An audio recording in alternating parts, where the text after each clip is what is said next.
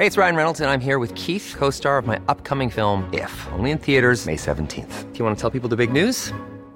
All right, I'll do it. Sign up now and you'll get unlimited for $15 a month in six months of Paramount Plus Essential Plan on us. Mintmobile.com slash switch. Upfront payment of $45 equivalent to $15 per month. Unlimited over 40 gigabytes per month. Face lower speeds. Videos at 480p. Active Mint customers by 531.24 get six months of Paramount Plus Essential Plan. Auto renews after six months. Offer ends May 31st, 2024. Separate Paramount Plus registration required. Terms and conditions apply if rated PG. Heraldo Podcast. Un lugar para tus oídos. Escucha la opinión de Sergio Sarmiento, quien te invita a reflexionar todos los días con la noticia del día.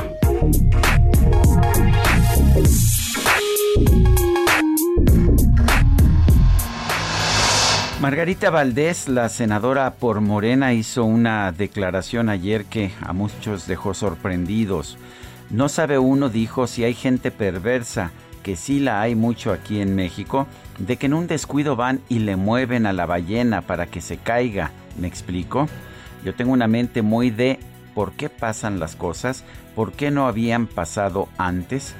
Eh, la verdad es que esta sarta de tonterías era tan grande que la propia senadora de Morena ofreció una disculpa pero no una disculpa pues a la gente por las tonterías que emitió, sino una disculpa a la gente que no piensa como ella. La verdad es que esta expresión de estas expresiones de la senadora de Morena nos revelan su falta de inteligencia, su falta de capacidad para entender la complejidad de un problema. No, no se puede que llegue una persona, que llegue quizás el expresidente Felipe Calderón y empiece a mover la trave de una construcción y que ésta pues posteriormente se caiga. Simple y sencillamente así no son las cosas.